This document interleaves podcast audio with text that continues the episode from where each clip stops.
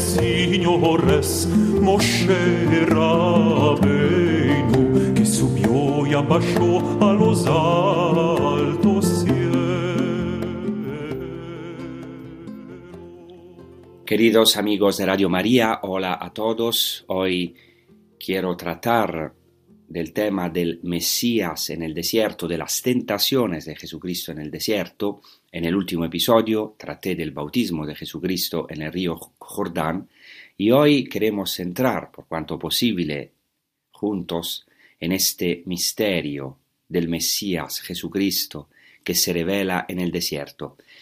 Jesús, igual que el pueblo pasó cuarenta años en el desierto, él también pasó cuarenta días y cuarenta noches ayunando en el desierto. Y esto es muy importante porque nosotros, los cristianos, estamos llamados a recorrer el mismo camino.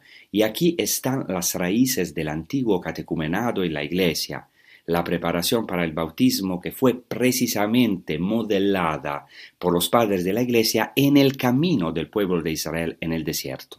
Y quiero comenzar con la proclamación del Evangelio de Marcos, que como sabemos es más corto que los otros evangelios que se llaman sinópticos. Los evangelios sinópticos son los evangelios que se pueden leer en sinopsis, como se dice en griego, o sea, con una mirada de conjunto. Los evangelios sinópticos son los evangelios de Mateo, Marcos y Lucas. Y entonces esto es muy importante también hoy para nuestra vida, porque intentamos entender este maravilloso misterio de Jesucristo, de Dios mismo entrando en el desierto, que hace el mismo recorrido que hizo el pueblo en el desierto, que entra definitivamente en nuestros desiertos, porque ¿qué es nuestra vida sino un desierto? Pues bien, Creo que todos experimentamos en nuestra vida momentos de desierto, de aridez, de dificultad, en los que debemos pasar por valles oscuras, como dice el Salmo, por estos valles de Zalmavet, literalmente en hebreo, del hebreo, quiere decir de la sombra de la muerte. Tenemos que caminar por estos valles escarpados, porque sabemos que el desierto de Judá está lleno de estos acantilados, de estos valles escarpados y estos vados, como se dice en árabe, de los wadi, es decir, valles profundos, a menudo que es un lugar intransitable. Entonces comencemos con la proclamación del Evangelio de Marcos, que eh, trata, que narra las tentaciones de Jesús en el desierto en pocos versos. En el del capítulo primero los versículos 12 y 13. Inmediatamente el Espíritu empujó Jesús al desierto y se quedó en el desierto cuarenta días, siendo tentado por Satanás. Vivía con las fieras y los ángeles lo servían. En primer lugar, quiero subrayar un adverbio que es muy presente, especialmente en el primer capítulo del Evangelio de Marcos, que es el adverbio inmediatamente. Eh, sería interesante subrayar cuántas veces se utiliza este adverbio inmediatamente en el Evangelio de Marcos. O sea, quiere decir que Jesús tiene prisa, prisa, especialmente en el Evangelio de Marcos, por iniciar su viaje, su camino a Jerusalén. Tiene prisa por cumplir su misión por eso dice este versículo, el Espíritu lo impulsó inmediatamente, como se dice en griego, ekbalei literalmente, o sea, lo expulsó, lo envió en el desierto. En latín se usa el verbo expellit, es decir, lo despidió, lo expulsó, por así decirlo, lo condujo al desierto.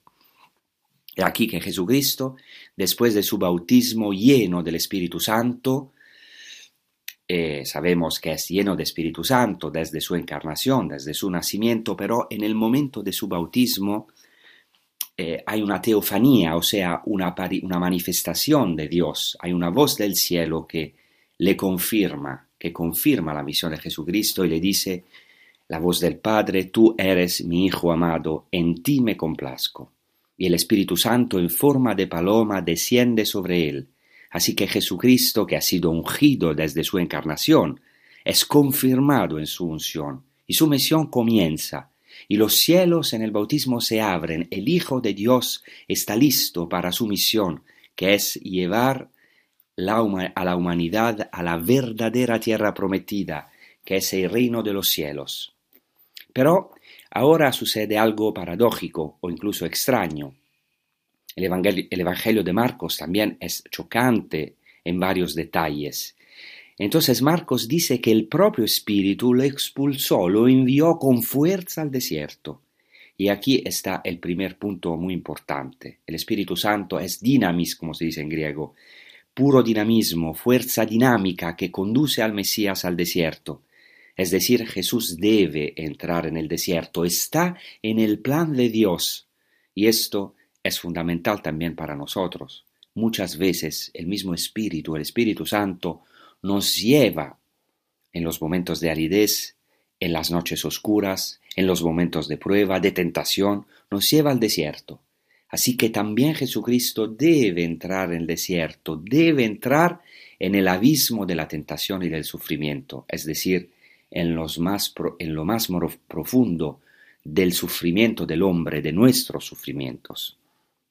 Pero, ¿qué significa el desierto? En primer lugar, lo más probable es que el Evangelio no lo diga tan claramente, pero lo más probable es que el desierto del que se habla aquí sea el desierto de Judá, que como he dicho es un desierto lleno de valles profundos, porque el desierto de Judá se encuentra alrededor de Jerusalén y alrededor de Jericó, según la tradición, esta es una tradición que se remonta al siglo IV de nuestra era, Jesucristo fue tentado en los alrededores de Jericó. La tradición cristiana también quiso identificar este lugar. Y ahora justo encima de Jericó hay una montaña que está justo encima de un gran vado, uno de estos grandes valles que forman los torrentes de invierno. En esta montaña hay un monasterio que hoy en día es un monasterio griego ortodoxo, que fundó uno de los fundadores del monacato en Tierra Santa, llamado San Caritón. Fundó la, esta Laura, nosotros decimos, la Laura es un centro monástico que se encuentra en estos vados donde hay muchas cuevas. Y en la Laura, que se llama del Ducá, está este monasterio. Hay un monasterio hoy que se llama Monasterio de la Cuarentena, que es un lugar santo realmente muy sugestivo, que, como he dicho, está situado justo encima, de Jericó. Ahora Jericó es llamada la ciudad más baja de la tierra. Muchas veces he mencionado esto. O sea, eh, los alrededores de Jericó, o sea, alrededor también del río Jordán, es el lugar más bajo de la tierra. Y en esta montaña que domina el río Jordán, eh, Jesucristo, según la tradición, ha vivido sus tentaciones. aunque el lugar no fuera exactamente este, o sea, exactamente el, lugar donde hoy se encuentra el monasterio de la cuarentena, muy probablemente Jesucristo fue tentado en el desierto de Judá. Pero, si queremos profundizar aún más, ¿qué significa el desierto? Ya he dicho algunas cosas en episodios anteriores, pero queremos hoy entrar en esta realidad. Desierto en hebreo se dice midbar. Y esta palabra es muy evocadora en hebreo, porque, como dicen los rabinos, dentro de esta palabra hay tres consonantes que forman una palabra que es la palabra davar, que significa palabra. Entonces, dentro del midbar se encuentra el davar, o sea, dentro del desierto está la palabra de Dios. Es decir, el desierto es el lugar donde resuena la palabra de Dios. De hecho, en la escritura ciertamente el desierto es el lugar de peligro mortal, lugar de fieras y animales salvajes, hogar de demonios, pero es precisamente en el desierto donde Dios abre un camino, según lo que dice el profeta Isaías. Una voz grita en el desierto, preparad el camino al Señor, allanad la estepa, el camino a nuestro Dios.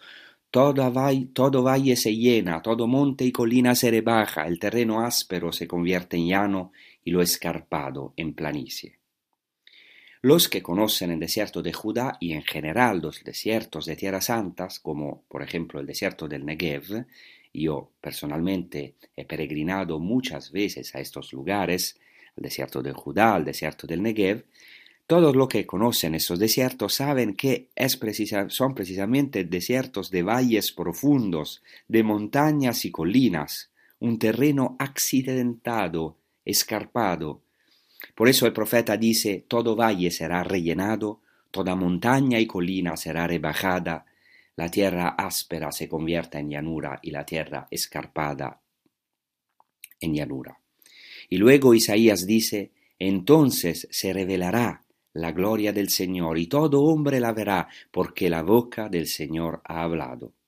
Es decir, la gloria del Señor se revela en el desierto, donde eh, hay un nuevo éxodo. En el tiempo mesiánico Dios volverá a abrir un camino en el desierto tal como lo hizo en el éxodo, como dice la Biblia, como dice la tradición judía. He aquí que en el desierto Dios abrirá un camino. Allí cuidará del, pueblo, allí desposará al pueblo. Y esto es muy fuerte en la tradición judía. Fue en el desierto, y particularmente alrededor del monte Sinaí y luego en el desierto del Negev, que hoy está en Israel, que Dios hizo este desposorio con su pueblo, al punto de llevarlo a las bodas en el monte Sinaí dice la tradición judía.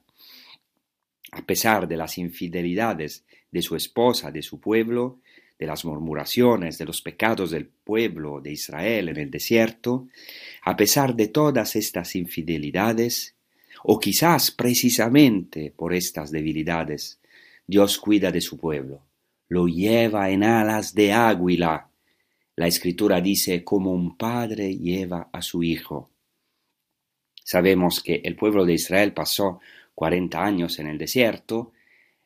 Eh, el Antiguo Testamento dice precisamente 38 años y un detalle muy interesante porque a lo mejor recuerdan que en el Evangelio de Juan el paralítico que es curado por Jesucristo en el estanque de Bethesda de Bethsaida había estado enfermo durante 38 años Así, al mismo modo, el pueblo había estado 38 años en el desierto.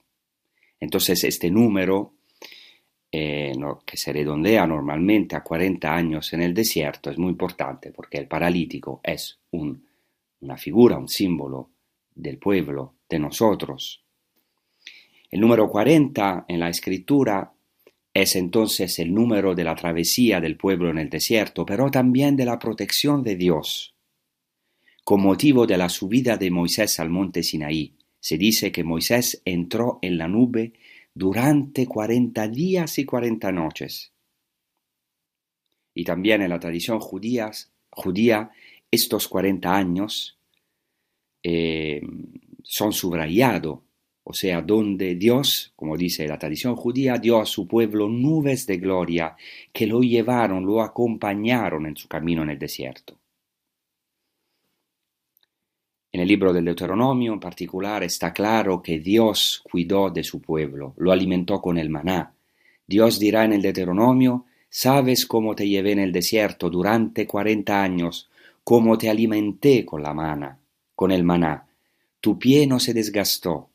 Y aquí el desierto es el lugar donde Dios se ocupa del pueblo y habla a su pueblo porque será en el desierto, en el corazón del desierto, en el monte Joreb, o sea, en el monte Sinaí, allá donde Dios hará resonar su poderosa voz, e Israel experimentará el fuego de Dios, el poderoso paso de Dios, su voz. Allá recibirá la alianza. Dios mismo hará una alianza con su pueblo. Por eso, según la tradición judía, el Mesías, como el pueblo del desierto, tiene que subir subir del desierto. Por eso ahora vamos a meditar todo esto con un canto que es del cantar de los cantares, que habla, eh, la amada está hablando y dice, o sea, el, el, el amado habla y dice de la esposa de su amada, ¿quién es esta que sube del desierto? Vamos a escuchar este canto.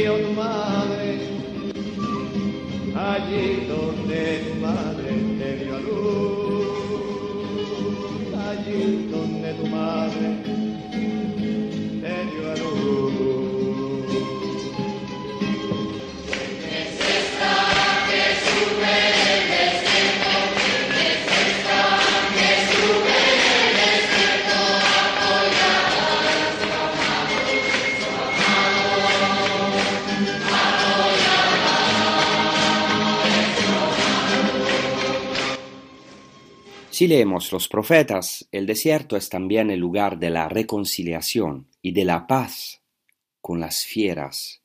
Y esto es importante para entender el Evangelio de Marcos, porque eh, Marcos destaca algo muy hermoso que el Evangelio de Mateo y el Evangelio de Lucas no mencionan. Destaca que Jesucristo pasó cuarenta días en el desierto, como hemos escuchado, Jesús permaneció allí cuarenta días tentado por Satanás, estuvo con las fieras y los ángeles los, le sirvieron. Aquí este estar con las fieras que subraya Marcos abre todo un mundo, un mundo de todos los pasajes de la Sagrada Escritura que hablan precisamente de que en el nuevo éxodo, en el desierto, en el nuevo desierto del que Dios sacará al pueblo, habrá una nueva armonía, una nueva alianza con las fieras, como se dice en el libro del profeta Oseas, en el capítulo segundo, donde se habla de la infidelidad del pueblo, de su idolatría. Y entonces Dios, a través de Oseas, dice a su pueblo, refiriéndose a Israel,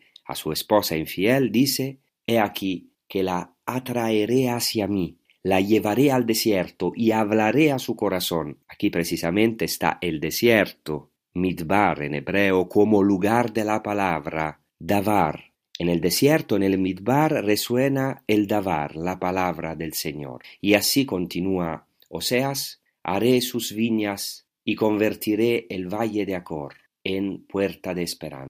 El valle de Acor es precisamente uno de los valles en el desierto de Judá alrededor de Jericó que da acceso a Jerusalén y fue en el libro de Josué el lugar de un gran pecado contra el Señor. Por eso Valle de Acor significa Valle de la aflicción. Y luego dice Oseas, restauraré sus viñedos y convertiré el Valle del dolor, el Valle de Acor, en la puerta de la esperanza, que en hebreo se llama Petach Tikva, o sea, el Valle de la desgracia que está en el desierto de Jericó se transformará en la puerta de la esperanza. Y continúa Oseas, allí Israel cantará como en los días de su juventud, como cuando salió de la tierra de Egipto. Aquí está el nuevo éxodo. Siempre los profetas llaman a esta esperanza del nuevo éxodo, el camino que Dios abrirá en el desierto, cuando Dios llevará a su esposa infiel de vuelta al desierto, pero no para destruirla allí, sino para devolverla lo esencial, para volver a hablarle al corazón, como precisamente como hace Dios con nosotros en nuestra vida. Cuando Dios no tiene otro medio de encontrarse con nosotros, nos devuelve como un esposo enamorado, nos atrae al desierto para transformar de nuevo nuestros valles de la desgracia en la puerta de la esperanza. Y así continúa el profeta, y sucederá en aquel día, oráculo del Señor, que me llamarás esposo mío, ya no me llamarás eh, dueño o maestro. Quitaré de tu boca los nombres de los vales, o sea, de los ídolos, que ya no serán recordados. En aquel tiempo haré para ellos un pacto con las bestias de la tierra y las aves del cielo, y con los reptiles de la tierra. Quitaré de la tierra el arco y la espada y la guerra, y los haré descansar en paz. O sea,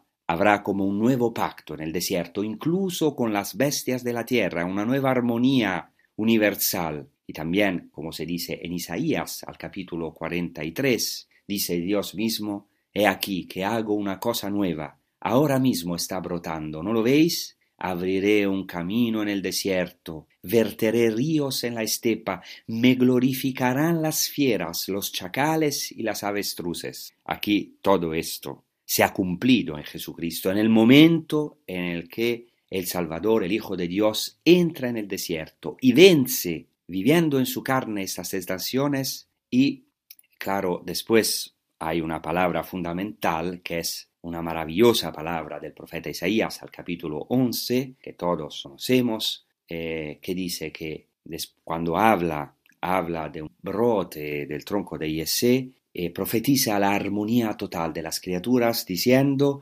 profetizando, el lobo habitará junto al cordero, la pantera se acostará junto al cabrito, el ternero y el león pasarán juntos y un niño pequeño los guiará. Entonces, según el Evangelio de Marcos, el desierto en el que entra Jesucristo, al que el Espíritu conduce a Jesucristo, se transforma en el jardín del Edén, porque se dice que Jesús estaba con las bestias y los ángeles le servían. Entonces Jesucristo es el nuevo Adán. Como sabemos, Adán y Eva habían han creído a la mentira de la serpiente y así han sucumbido a la tentación del maligno y la consecuencia fue que se rompió la armonía de Adán consigo mismo, con el otro y también con la naturaleza. Es decir, eh, el fruto del pecado es de parte de Adán su autojustificación, porque Adán después del pecado dice a Dios, la mujer que tú pusiste a mi lado me dio del árbol y yo comí. Y así, como se dice en italiano, Adán mata dos pájaros de un tiro, o sea, al mismo tiempo acusa a Dios y a la mujer. Es genial, ¿no? La mujer que tú pusiste a mi lado me dio del árbol y yo comí. Así, Adán rompe la armonía en el mismo tiempo con Dios y con el otro, con la mujer. Tiene miedo de Dios, ya se siente desnudo y tiene miedo de sí mismo pierde la armonía consigo mismo, su transparencia, y pierde, como sabemos, la armonía con Dios y con el otro, con la naturaleza que se le vuelve hostil, porque Dios le dirá a Adán, a Adán que por su pecado la tierra le producirá espinas y cardos. O sea, esta armonía maravillosa con la naturaleza se rompe y la naturaleza ahora empieza a ser hostil a Adán y Adán experimenta la muerte óntica, la muerte profunda de su ser. Pero aquí con Jesucristo aparece el nuevo Adán que transforma el desierto en el jardín del Edén. Y claro, como ya he mencionado, el desierto se relaciona con el paso del pueblo durante 40 años, su camino en el desierto. Y este paso del pueblo por el desierto es celebrado en particular por los judíos en la fiesta que se llama Sukkot, la, fiesta de las tiendas o de las cabañas. En esta fiesta el pueblo judío conmemora el paso del pueblo por el desierto y en particular esta protección de Dios. Y por eso en la fiesta de Sukkot, de las tiendas, cada judío debe construir una tienda en la terraza de su casa y además debe dormir en la cabaña, en una cabaña que se llama precisamente Sukkah, en una tienda que tiene que construir y tiene que dormir en la suká, en la tienda, mirando las estrellas para recordar su esencia. ¿Cuál es la esencia del judío? Ser peregrino. Por eso tiene que volver al desierto, ser peregrino en esta tierra y recordar que también Dios se hizo peregrino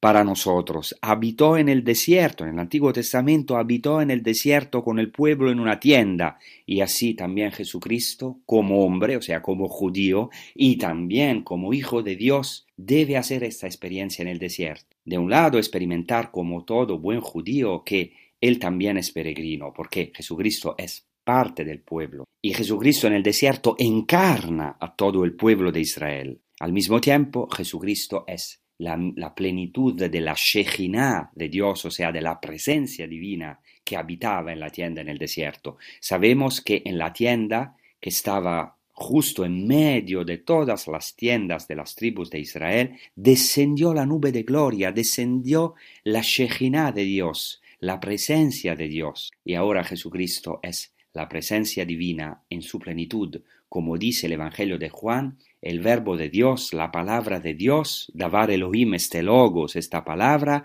se hizo carne y acampó, puso su tienda entre nosotros. Literalmente se puede traducir también del griego, y puso su tienda en nosotros. Ahora la palabra de Dios, el Davar Elohim, la palabra de Dios es el, es el mismo Jesucristo, es una persona. La Torah es una persona que se hizo carne. Y así como Dios había montado su tienda en el desierto para caminar con su pueblo, ahora Dios hace esta, podemos decir, locura, locura de amor para nosotros, se hace carne y entra en el desierto con nosotros y por todos nosotros, para que todos en nuestros desiertos podamos encontrarlo. Como dice la carta a los hebreos, Jesucristo por eso fue tentado en todo. Él, como sumo sacerdote, fiel, fue tentado en todo. En la tradición judía, el desierto también está vinculado en cierto modo al gran día de Yom Kippur. el día de la expiación, porque durante este día de Yom Kippur se tomaban dos cabras y se elegía por sorteo la cabra que iba a ser enviada al desierto, y el sumo sacerdote ponía sus manos sobre una cabra, un chivo, y transmitía idealmente sobre, sobre este chivo todos los pecados del pueblo. Y después este macho, cabrío, este chivo, era conducido al desierto y, allí tenía que morir. Es interesante que este mismo lugar donde, según la tradición judía, eh, se mataba este chivo expiatorio, eh, este lugar, eh, según la tradición judía, se encuentra precisamente en el desierto de Judá, en una montaña que está cerca del monasterio de San Saba en el desierto de Judá. Así que Jesucristo es también cumple esta figura del chivo expiatorio. Él es el Cordero, el siervo del Señor, el Cordero que está llamado a llevar los pecados del pueblo. Él, sin pecado, está llamado a experimentar tentación en sí mismo.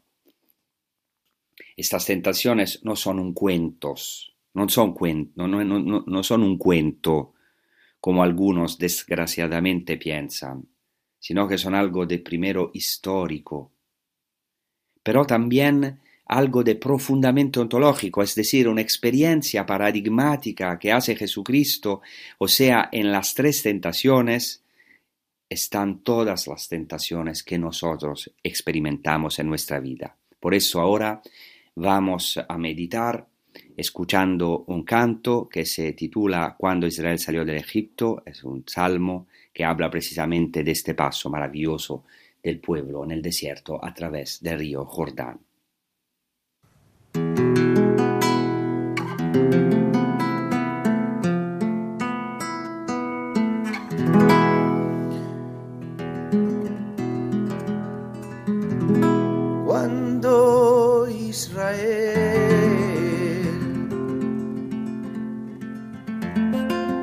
Salió de Egipto.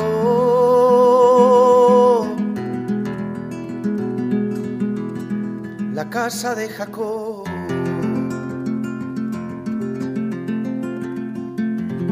De un pueblo bárbaro.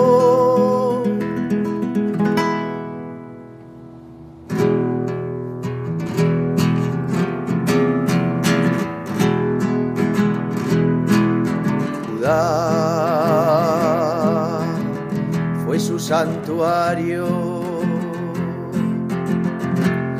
Israel fue su dominio. Judá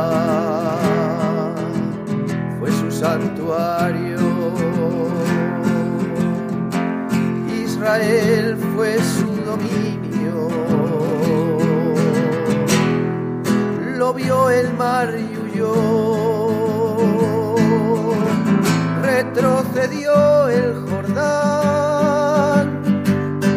Los montes saltaron como carneros, las colinas como corderos. ¿Qué es lo que tienes, Omar, para huir? Y tu Jordán para retroceder vosotros montes que saltáis como carneros, colinas como corderos, tiembla tierra, tiembla delante de Dios,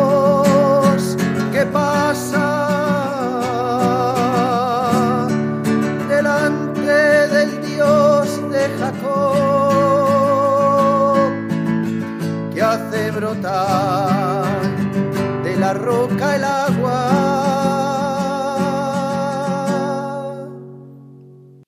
Jesucristo entonces fue tentado en el desierto y fue y pasó precisamente lo que escuchamos en el Salmo 118 que dice, no moriré, sino que viviré y proclamaré las obras del Señor.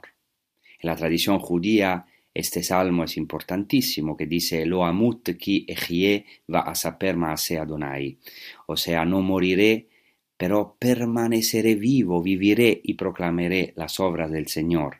Y justo antes de esto, el orante describe todas las tentaciones que tuvo que soportar, porque dice, todos los pueblos me rodearon, pero en el nombre del Señor los derroté. Me rodearon, me cercaron, me, me cercaron, pero en el nombre del Señor los derroté. Me rodearon como abejas, como fuego que arde entre espinas, pero en el nombre del Señor las he vencido. Tres veces lo dice, una cosa muy interesante.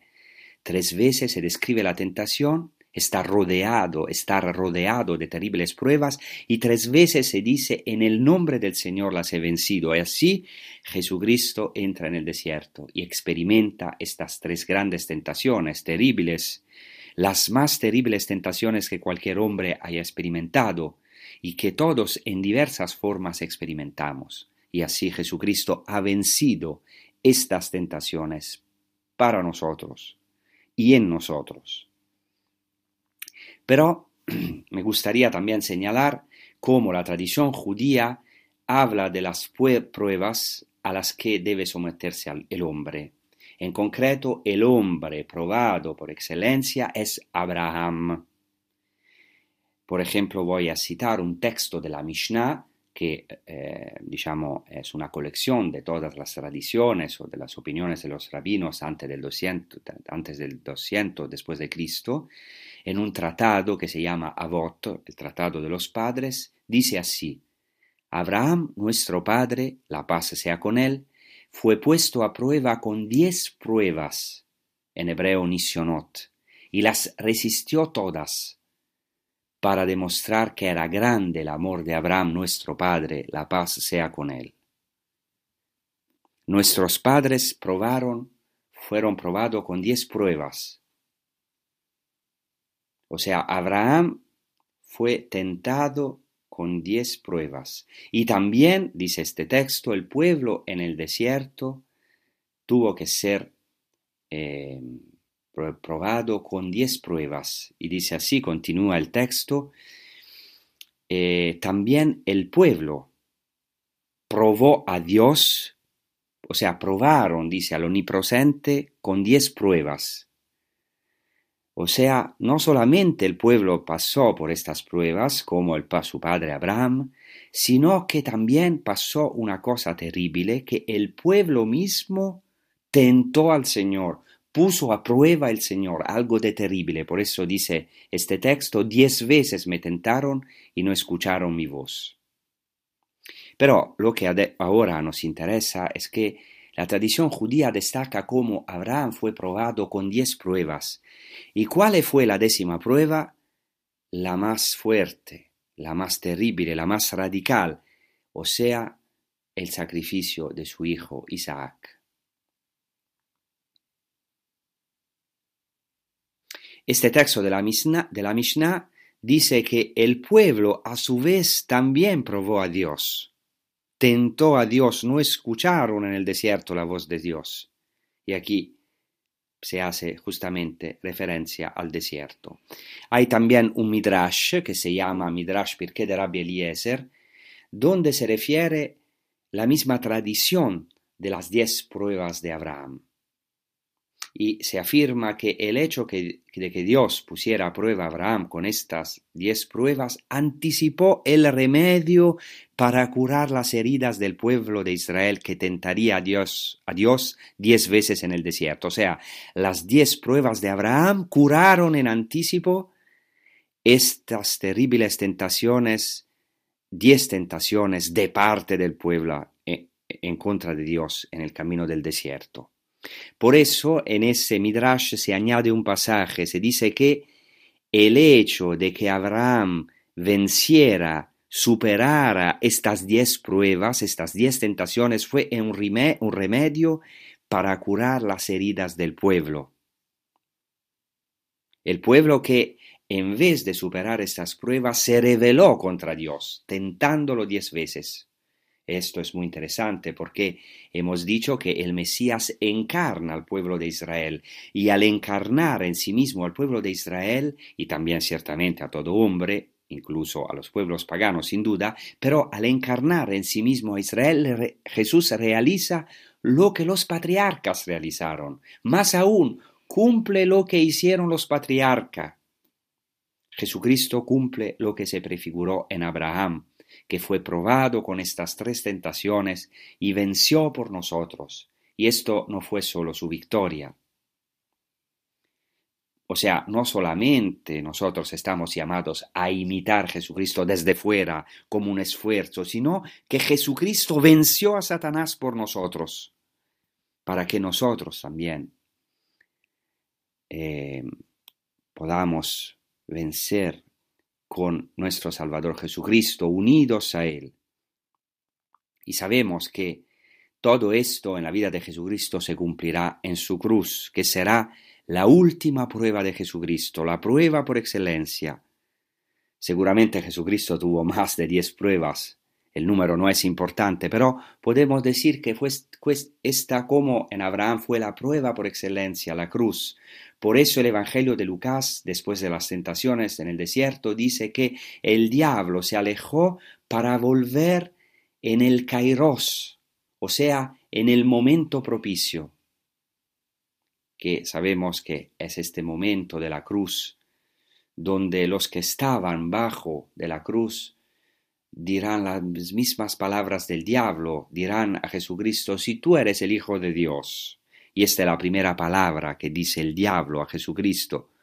Si tú eres el hijo de, el hijo de Dios, di que estas piedras se conviertan en pan. Esto es terrible Fijaos, como hemos dicho, que poco antes en el bautismo resonó esta voz del Padre, tú eres mi Hijo amado, y Satanás ¿qué hace? Coge esta frase eh, de Dios y, y, tenta a Jesús. Si tú eres el Hijo de Dios, ¿por qué tienes que sufrir? ¿Por qué? ¿Por qué no puedes, no te escucha tu Padre si tú eres Hijo de Dios y estas piedras no se convierten en pan? haz un milagro. Demuestra que tú eres de verdad de Dios, hijo de Dios. He aquí Jesucristo ha vencido por nosotros estas tentaciones, curando las heridas de nuestras rebeldías. Y así Jesucristo viene a cumplir la figura de Abraham, la figura del justo, encarna a Israel en sí mismo, o sea, eh, el Mesías Jesucristo es el Israel fiel. Entonces, según la tradición judía, el Señor pone a prueba a los justos. Así, por ejemplo, se dice en el Midrash, otro Midrash llamado Bereshit Rabba, o sea, el gran Midrash del libro del Génesis, dice, se puede comparar con un propietario que tenía dos bueyes, uno fuerte y otro débil. ¿Sobre quién pondrá su yugo este propietario? Sobre el buey, el buey fuerte. Del mismo modo, a modo de parábola, el santo, bendito sea, no pone a prueba más que a los justos, como está escrito en el Salmo 11, el Señor pone a prueba a los justos.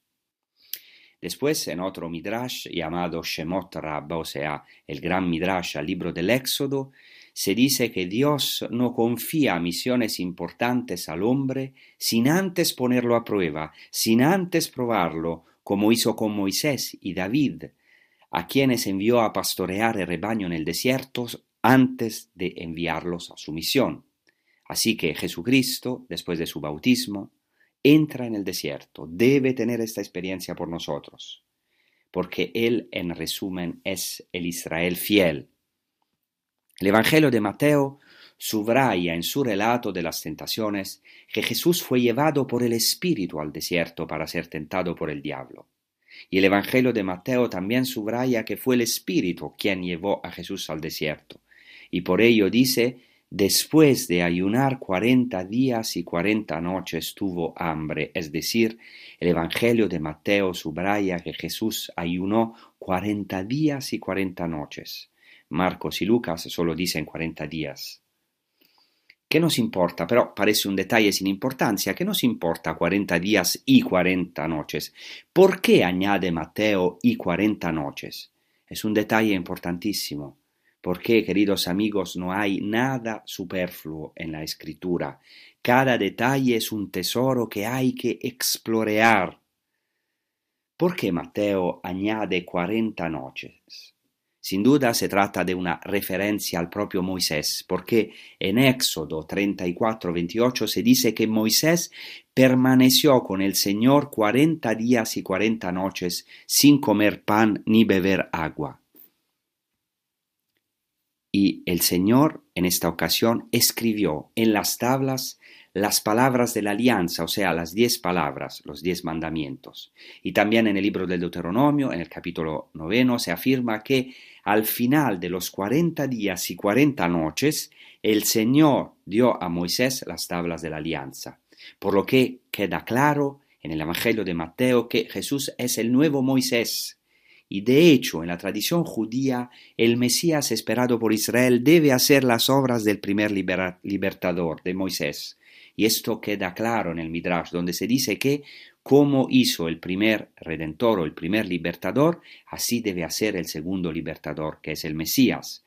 Y se dice, como Moisés dio el maná en el desierto, así el Mesías dará el pan, el maná, el pan del cielo y muchas otras cosas. Y así como Moisés fue al desierto, al monte Sinaí durante cuarenta días y cuarenta noches, y tiene el encuentro con Dios ayunando, no comiendo pan ni bebiendo agua durante cuarenta días y cuarenta noches, así el Mesías de Israel tendrá que cumplir esta palabra, porque el Mesías es el nuevo Moisés.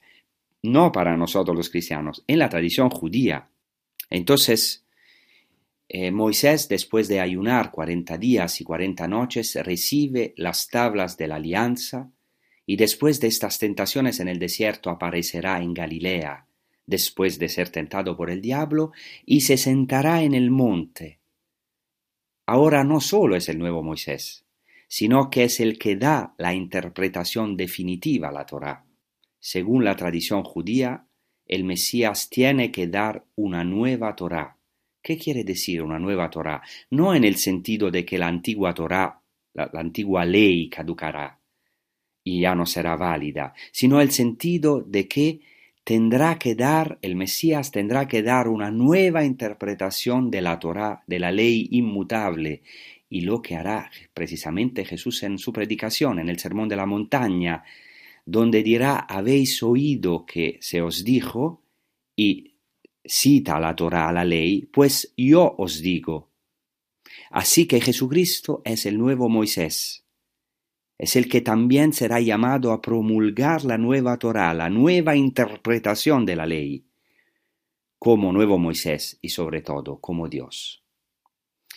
Después incluso del profeta Elías se dice en el Antiguo Testamento que tras ser alimentado por el ángel del Señor, después de una crisis muy grande, también los profetas tienen sus crisis, como nosotros, Elías, el gran profeta, caminó durante cuarenta días y cuarenta noches hasta el monte de Dios, el Horeb, el Sinaí.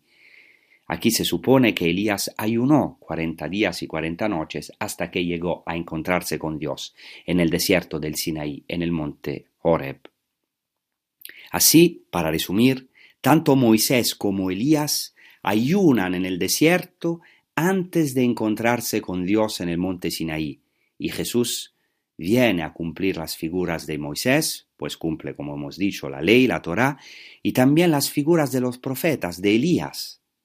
Moisés y Elías son los dos que ayunaron cuarenta días y cuarenta noches en el desierto, y allí, en el desierto, en sus crisis, se encontraron con Dios.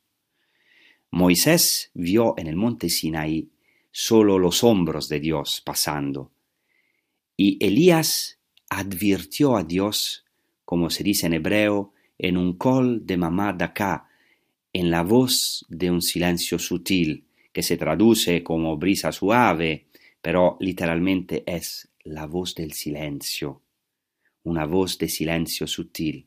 Y allá Elías, Elías, se da, Elías se da cuenta que está presente Dios y se cubre la cara entonces estos dos personajes, Moisés y Elías, son los que en el Antiguo Testamento tuvieron el encuentro más cercano con Dios, pero sin haber visto su rostro en plenitud.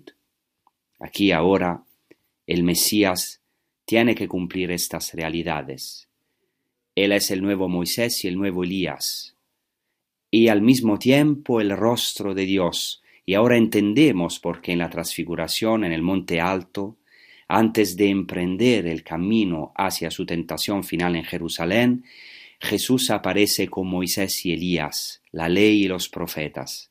Y ahora en Jesucristo se revela el rostro de Dios que Moisés y Elías no pudieron ver. Entonces, queridos amigos, para terminar, eh, entramos nosotros también en nuestros desiertos.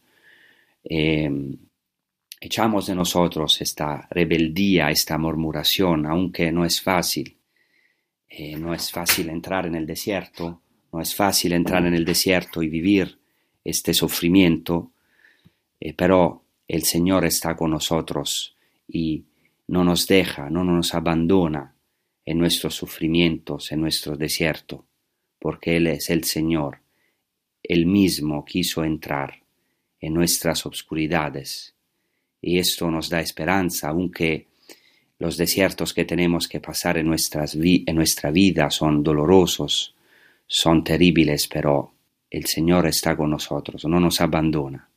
Entonces, eh, fijamos nuestros ojos en Él, en el único, en el único que de verdad ha cumplido esta palabra y ha podido vencer con nosotros y para nosotros, y está con nosotros en nuestros desiertos. Muchas gracias, un abrazo a todos y que por nosotros en Tierra Santa, y especialmente en este tiempo pedimos por la paz de Jerusalén. Gracias.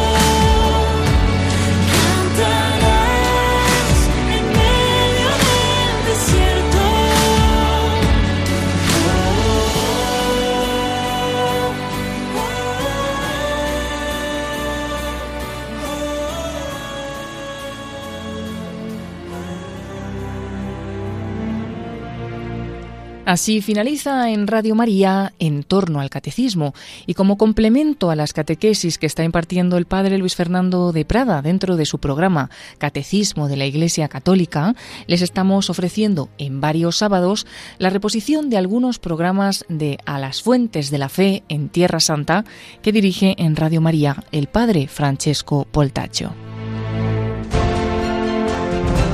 Con estos programas nos ayuda a conocer mejor el ambiente en el que se desarrolla la vida de Cristo.